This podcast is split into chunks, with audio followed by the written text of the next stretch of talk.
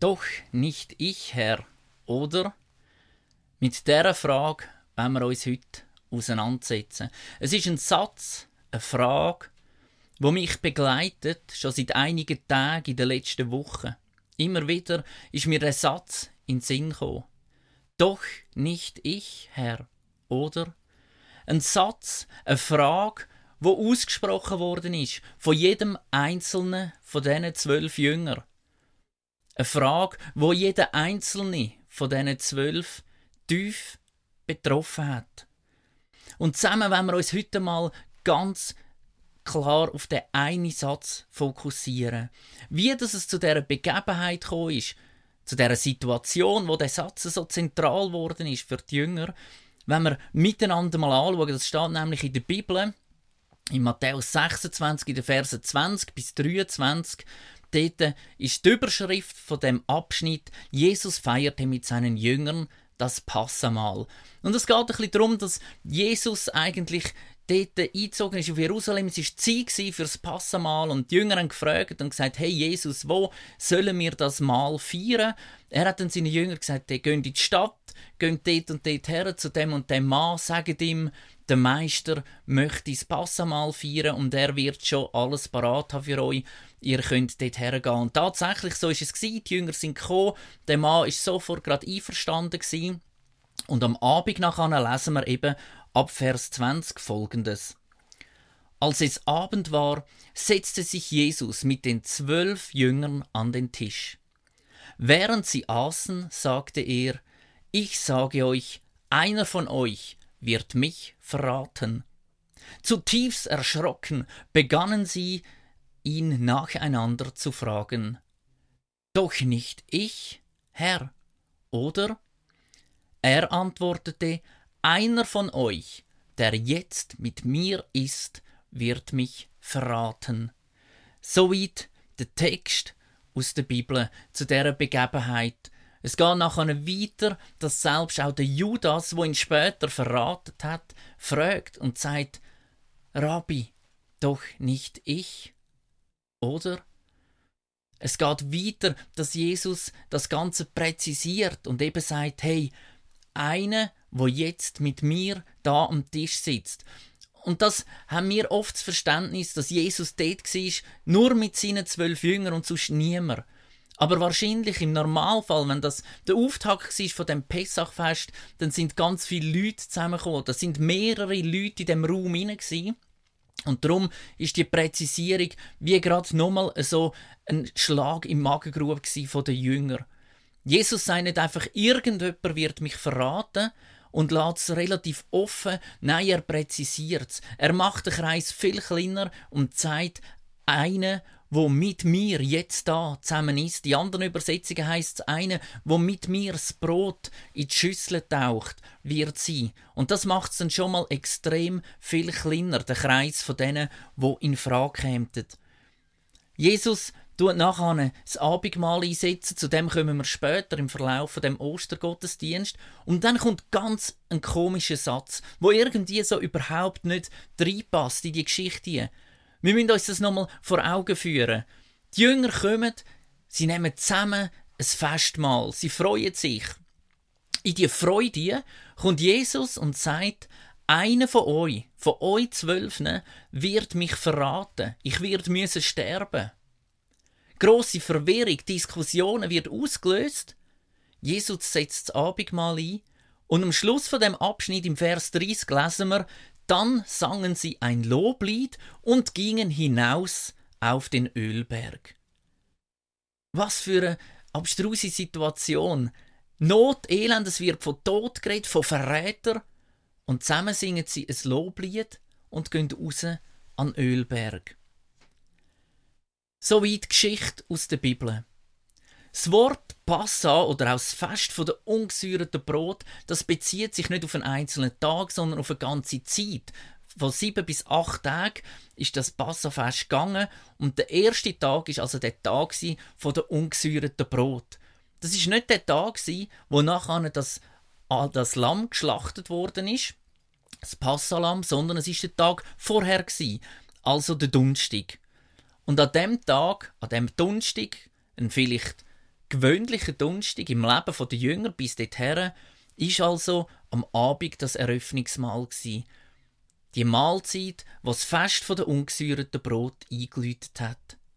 Und während dem Fest wird also der Satz doch nicht ich, Herr, oder ausgesprochen. Jesus eröffnet den Jünger, einer von euch verratet mich, wo jetzt mit mir ist. Doch nicht ich, Herr, oder? Eine Frage, wo uns immer wieder entgegenkommt. Ich kenne es auch aus meinem Leben. Und beim Vorbereiten sind mir unweigerlich Bilder in den Sinn gekommen vom Fußball, vom Fußballmatch. Wer kennt das nicht? Du gehst an ein Fußballspiel oder du schaust eins im Fernsehen. Und es gibt die Situation, dass es zu einem Foul kommt, zu einem Regelverstoß. Und ich finde es immer sehr speziell, wie sich jeweils diejenigen, die das Foul begangen haben, verhalten. Oft scheint es, als werde da eigentlich der Täter zum Opfer gemacht. Sie machen grosse Augen, unschuldige Gesichter. Sie lupfen die Hände. Ich soll das sein? verständnislose Blick und Gesten. Die Aussage, ich habe nichts gemacht, das bin doch nicht ich gsi. Der ist doch selber umgekehrt. Ich soll das gsi sein? Und egal, wie groß das Beweislast ist, wenn man das Video nochmal anschaut, die Meinung bleibt, doch nicht ich, Herr Schiedsrichter, oder? Auch in der eigenen Familie gibt es die Situationen immer wieder. Wer hat den Teller verbrochen? Wer hat die Wand im Kinderzimmer mit so einem dicken schwarzen Filzstift angemalt? Wer hat die dreckige Wäsche nicht in die Seine da, sondern einfach am Boden gerührt? Wer hat etwas Unwahres erzählt? Wer hat jemandem etwas zu leid tun? Und auch da immer wieder die gleiche Frage, ein unschuldiges Gesicht. Doch nicht ich. Vater, Mutter, Brüder, Schwester, Mann, Frau. Oder? Bereits im Alten Testament, ganz am Anfang in der Bibel, da gibt es auch so eine Geschichte. Im 1. Mose 3, Verse 11 bis 13, dort stellt sich nämlich die Frage zum allerersten Mal. Es ist nach dem Sündenfall gsi, nachdem, dass die Eva von der verbotenen Frucht gegessen hat und am Adam gegeben hat, kommt Gott und sucht sie im Garten. Und sie haben sich versteckt, wie sie sich geschämt haben, dass sie nackt sind vor Gott, ihrem Schöpfer. Und dann im Vers 11 lesen wir, was Gott gesagt hat zum Adam. Wer hat dir gesagt, dass du nackt bist? Fragt Gott. Hast du etwa von den verbotenen Früchten gegessen? Ja, gestand Adam. Aber die Frau, die du mir gegeben hast, reichte mir eine Frucht, deswegen habe ich davon gegessen. Warum hast du das getan? wandte der Herr sich an die Frau. Die Schlange hat mich dazu verführt, verteidigte sie sich. Auch da die gleiche Frage. Der Adam zeigt mit seinem Finger auf die Eva. Die Eva zeigt weiter mit dem Finger auf die Schlange. Die Schlange hat halt keinen Finger gehabt, darum hat sie ihnen weiter zeigen. Aber da wieder die Frage, doch nicht ich, Herr, oder? Doch nicht ich habe den Fehler gemacht, oder? Das sind doch andere, wo das gemacht haben. Und die Frage ist eigentlich seit Menschengedenken immer die gleiche. Die Frage nach aber doch nicht ich, Herr. Aber bei den Jüngern ist die Frage anders gemeint gewesen. Bei den Jüngern ist die Frage nicht eine Schuldzuweisung gewesen. Sie haben sich die Frage ernst gestellt, ernst und an sich selber gerichtet, weil ihr Blick ist an der erschreckenden Tatsache hängen geblieben, dass es einer aus dem engsten Kreis muss sein. Und wenn es einer aus dem engsten Kreis ist, wo Jesus verratet, die Schlussfolgerung, dass es jeder von ihnen kann sein. Auch sie selber. Und ich finde es so spannend, wie bei der Frage, wo aufkommt, doch nicht ich, Herr, oder? Jeder Jünger den Finger auf sich selber legt. Und Jesus anschaut, verängstigt, verstört, fragend und sagt, bin ich's? Bin ich der, wo dich verraten wird? Ihr müsst euch vorstellen, die Jünger sind schon ein paar Jahre mit Jesus unterwegs gewesen. Sie sind Freunde gewesen, sie haben Hochs und Tiefs schon miteinander erlebt gehabt. Sie haben erlebt, wie Jesus sie liebt und zu ihnen steht, wie er Menschen versorgt und so weiter. Und doch sind sie sich tief, tief innen sicher gewesen. Auch ich könnte Jesus verraten. Doch nicht ich, Herr, oder? Jesus zeigt uns da ganz etwas Spezielles auf. Jeder, wo sich zu ihm hebt, ja sogar selbst mit ihm am Tisch sitzt und das Mahl einnimmt, ist nicht schuldlos, ist nicht fehlerlos und ist nicht davor irgendwo geschützt, dass auch ihm könnte etwas passieren. Es ist eine Aussage wie jeder Mensch braucht Jesus immer wieder, Tag für Tag. Auch du, auch ich, wir alle zusammen, wir brauchen Jesus Tag für Tag. Und dann kommt sie der Geschichte zu einer wundersamen Wende. Jesus hat mit seiner Aussage unmissverständlich klar gemacht, jeder von euch könnt mich verraten. Jeder hat Fehler in seinem Leben. Keiner ist schuldlos. Aber er sagt auch, ich werde für all eure Sünden, für all eure Schuld, für all eure Fehler sterben, damit euch vergeben ist. Und so lesen wir im Römer 8, der erste Vers. Also gibt es jetzt für die, die zu Christus Jesus gehören, keine Verurteilung mehr. Es steht da nicht geschrieben, dass die, die zu Jesus gehören, nie mehr sündigen, nie mehr einen Fehler machen, nie mehr Schuld auf sich laden, bis ans Ende von ihrem Leben. Aber es gibt keine Verurteilung mehr. Wenn wir uns an Jesus orientieren und uns an ihn heben, dann hebt er uns. Jesus hebt uns und sagt, hey, keine Angst, du wirst nicht verurteilt. Komm mit deiner Schuld und mit deinen Fehlern zu mir. Für das bin ich gestorben am Kreuz, damit du nicht verurteilt wirst. Und mit dem Wissen wenn wir zum zweiten Teil kommen, in dem Text, wo es eben darum geht, dass Jesus das bekannte Abendmahl eingesetzt hat, mit ungesäuertem Brot und mit dem Wein. Ich habe euch da mal ein Stück so eines, von dem ungesäuerten Brot mitgebracht, so wie das die Juden heutzutage immer noch kennen. Ihr seht das da hinten, neben dem Kelch steht das sogenannte ungesäuerte Brot oder eben auch Matze genannt. Es hat irgendwie, und das seht ihr sicher, sogar keine Ähnlichkeit mit unserem Brot. Und ich weiß nicht, wie es dir geht, wenn wir Abendmahl feiern. Wenn ich das Brot jeweils entgegennehme, manchmal ist es auch Züpfen, dann erinnert mich das irgendwie fast mehr als zum Morgen, wo ich ungefähr eineinhalb Stunden vorher gegessen habe, mit Honig oder mit Konfitüre. Aber irgendwie das Brot in meinen Händen will sich einfach so nicht mit dem Leben und Sterben von Jesus übereinbringen. Irgendwo merke ich, da fehlt mir manchmal die Verbindung. Manchmal schaue ich sogar noch darauf, dass ich ein Stückchen nehme von dem Brot im Abendmahl, wo ja kein Rinde dran hat, so ein feines, feines Stückchen Zöpfen. Aber was hat das mit dem Leben von Jesus zu tun? Anders ist es mir gegangen mit dieser Matze, mit dem ungesäuerten Brot, wo ich das angeschaut habe. Es ist ein ganz dünner Brotfladen, wo während dem Passamal gegessen wird. Die Matze wird auch als Erinnerung an die biblisch überlieferte Geschichte vom Volk Israel vom Auszug in Ägypten gegessen. Das ist eine Erinnerung daran und man sagt sich in der Tora, im Buch der Juden ist das so beschrieben, wo steht, dass eben die Matze ungesäuert ist, weil sie da, wo sie aufgebrochen sind, aus der Sklaverei in Ägypten befreit worden sind, keine Zeit hatten zum Abwarten, bis das Brot eben gesäuert gewesen wäre. Und darum ist es ein ungesäuertes Brot. Das Matzenbrot erinnert mich unweigerlich an Jesus. Wenn ihr es anschaut, da nebendran, dann könnt ihr feststellen, dass es nicht einfach ein reines, weißes Brot ist. Nein, das Brot hat überall so braune Flecken, es hat Unebenheiten, es hat so Strich drauf, so Striemen. Und wenn man ganz genau her schaut, sieht man sogar, dass es ganzen Haufen, ganz, ganz feine Löchli hat. Das ist so wie perforiert. Das ganze Brot, die ganze Matze hat Löcher und Striemen. Und wenn wir das Bild uns vor Augen führen von dem Brot, wo Jesus da in der Hand hat und im Jesaja 53,5 lesen, dann wird uns etwas bewusst. Doch er, Jesus, wurde blutig geschlagen, weil wir Gott die Treue gebrochen hatten. Wegen unserer Sünden wurde er durchbohrt. Er wurde für uns bestraft und wir, wir haben nun Frieden mit Gott.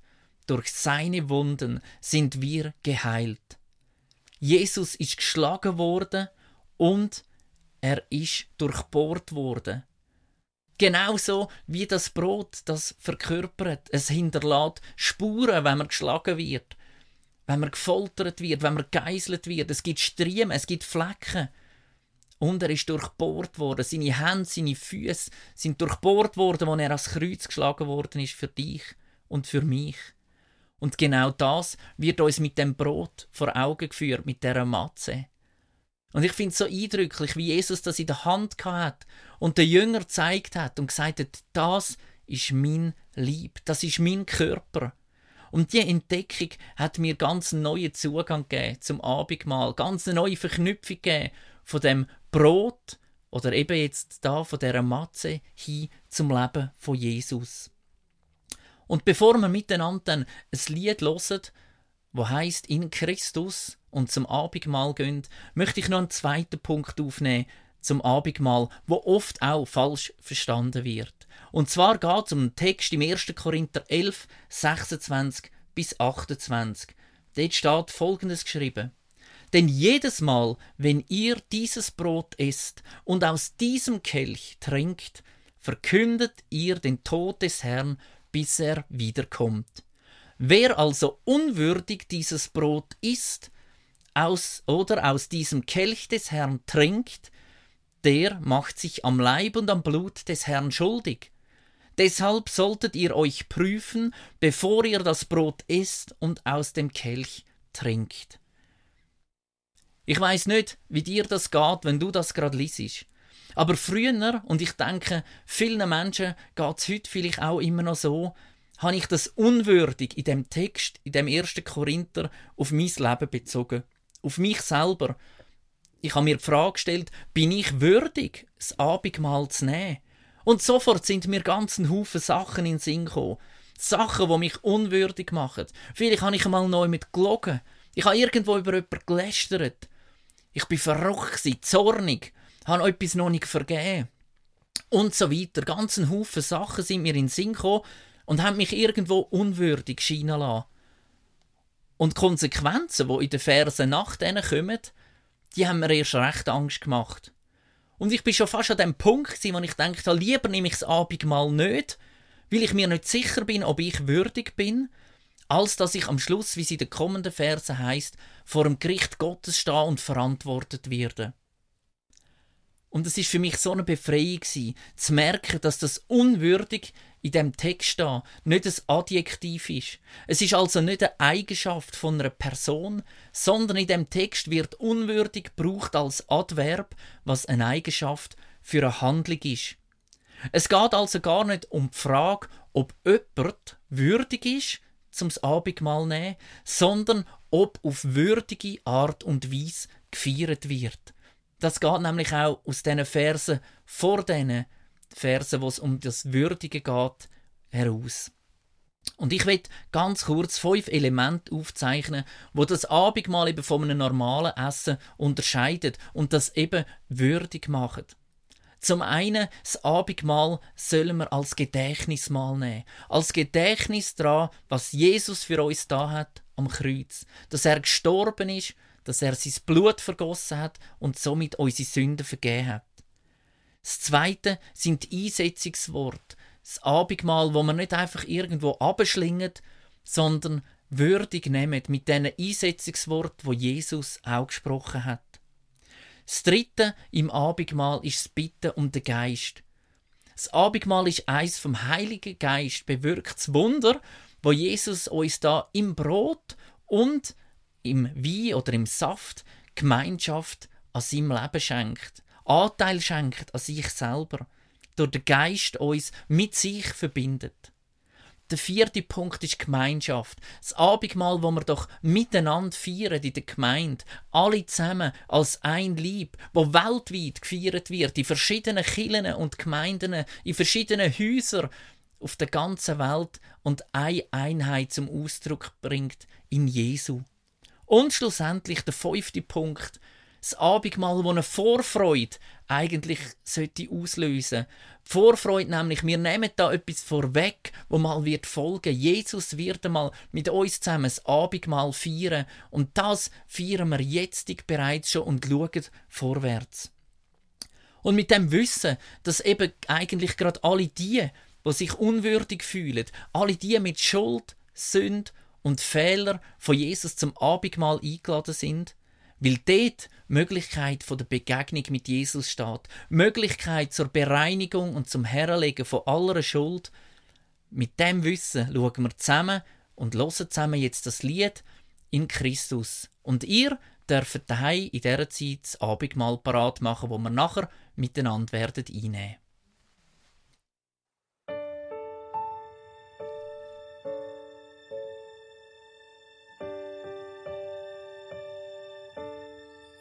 In Christus liegt meine Hoffnung und er ist mein Licht, mein Halt, mein Turm, unser Eckstein und mein fester Grund, sicherer Schutz im gröbsten Sturm, mein Friede verschenkt Liebe pur, wo die Sehnsucht stillt, Mein Trost ist er in allem Leid, durch seine Liebe bin ich treit.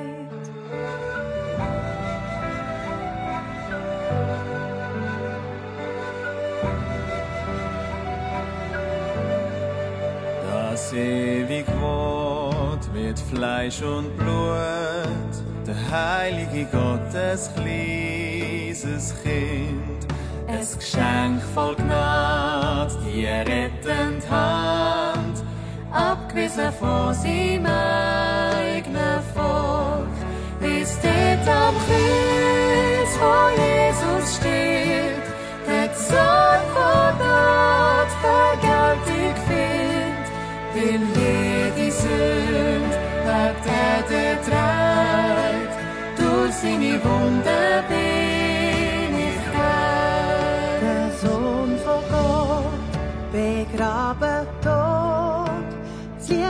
Licht von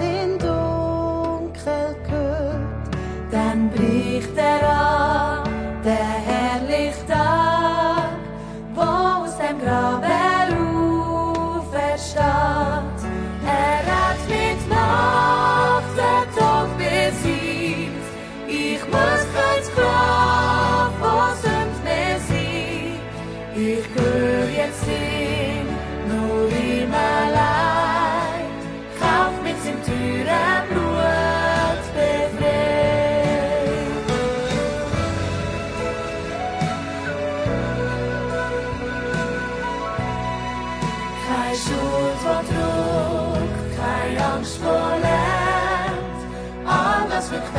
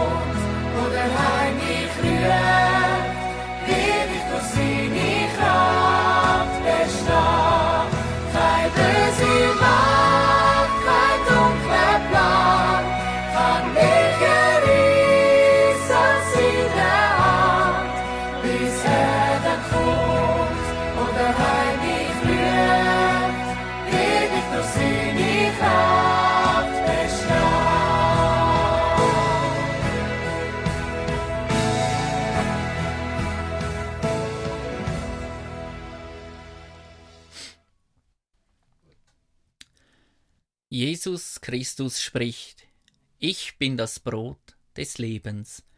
Wer zu mir kommt, den wird nicht hungern, und wer an mich glaubt, den wird nimmermehr dürsten. Johannes 6, 35. Ich bin der Weinstock, ihr seid die Reben. Wer in mir bleibt und ich in ihm, der bringt viel Frucht. Denn ohne mich könnt ihr nichts tun. Johannes 15, Vers 5. Liebe Zuschauer von dem Livestream, wir sind heute nicht an einem Ort versammelt, sondern wir sind an vielen Orten verstreut. Wir sind aber miteinander verbunden durch die technischen Möglichkeiten und noch viel mehr durch den gemeinsamen Glauben an Gott.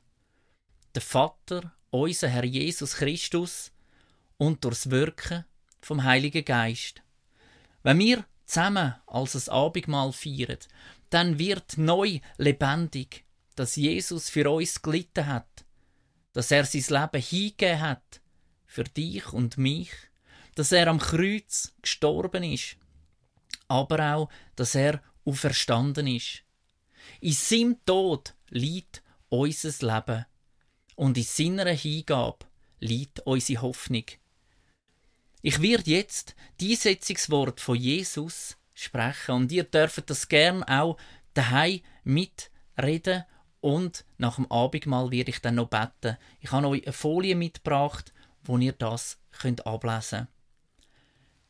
Der Herr Jesus in der Nacht, da er verraten ward, nahm er das Brot, dankte und brach's und sprach, das ist mein Leib, der für euch gegeben wird. Das tut zu meinem Gedächtnis.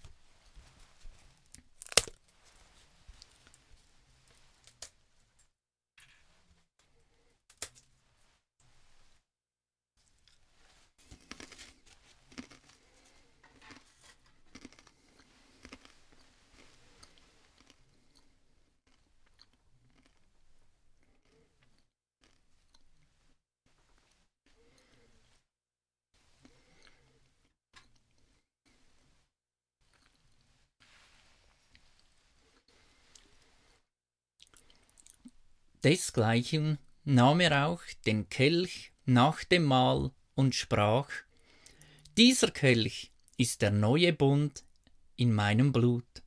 Das tut, so oft ihr daraus trinkt, zu meinem Gedächtnis. Denn so oft ihr von diesem Brot esst und aus dem Kelch trinkt, verkündigt ihr den Tod des Herrn, bis er wiederkommt.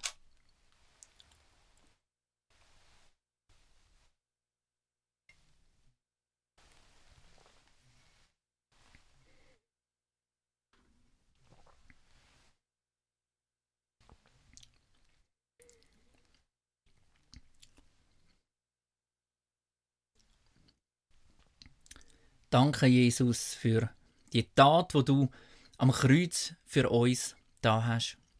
Danke für dein Sterben, für dein Leiden, dass du unsere Schuld auf dich genommen hast. Und danke dürfen wir dem im Abendmahl immer wieder gedenken, dass du für uns gestorben bist.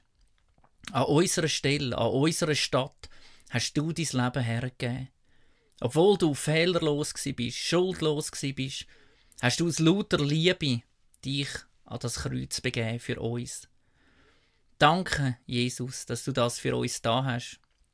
Und danke, dass du auferstanden bist. Danke, dass du ein Gott bist, der lebt. Dass du den Tod besiegt hast. Dass du ein für alle Mal klar gemacht hast, es gibt nichts, wo größer ist als deine Liebe zu uns Menschen. Danke, dass wir die Hoffnung und Zuversicht dürfen haben, dass wir das dürfen austragen in die Welt, gerade am heutigen Tag. Das Grab ist leer. Und danke, Heiliger Geist, dass du uns verbindest, dort, wo wir sind. Egal, ob wir zusammen kommen können, uns treffen oder ob wir getrennt sind, wir sind in dir und durch dich verbunden. Der Glaube an Jesus ist das, was uns verbindet, ist unser Zentrum, ist unsere Stärke und unsere Hoffnung. Amen. Ich will zum Schluss noch einen Gedanken mitgeben, wo auf das zukünftige Abendmahl mit Jesus hinweist, wo mir irgendwo so gegangen ist, wo ich mich vorbereitet habe. Und zwar, Jesus wo im Himmel ist. Er ist wieder zurück beim Vater. Und ich glaube, die Narbe, wo Jesus von der Kreuzigung mit sich trägt, wo auch der Thomas seine Hände, der Jünger, der zweifelt hat, seine Hände können reinlegen, das wird das einzige sein, wo irgendwann in der Ewigkeit noch wird sichtbar sein von der Welt, was die Menschheit auf der Erde gemacht hat. Jede andere Errungenschaft, jede Erfindung, jede Leistung, alles wird verschwinden im Himmel. Jede Trauer, jeder Schmerz, jede Krankheit, alles wird verschwinden im Himmel. Aber die Narbe von Jesus an seinen Händen, an seinen Füßen, an seinem Rücken, die Striemen und auf der Seite, wo sie ihn gestochen haben, die Narben, die werden bleiben für alle Ewigkeit, weil sie ein Zeichen sind von Gottes unumstößlicher Liebe. Es bedeutet, dass wir nicht in der Lage sind, etwas zu tun, wo Gott davon wir abhalten, uns zu lieben. Jesus ist gestorben am Kreuz für dich. Und er ist auferstanden und sehnt sich danach, mit dir zusammen das Abendmahl zu nehmen. Amen.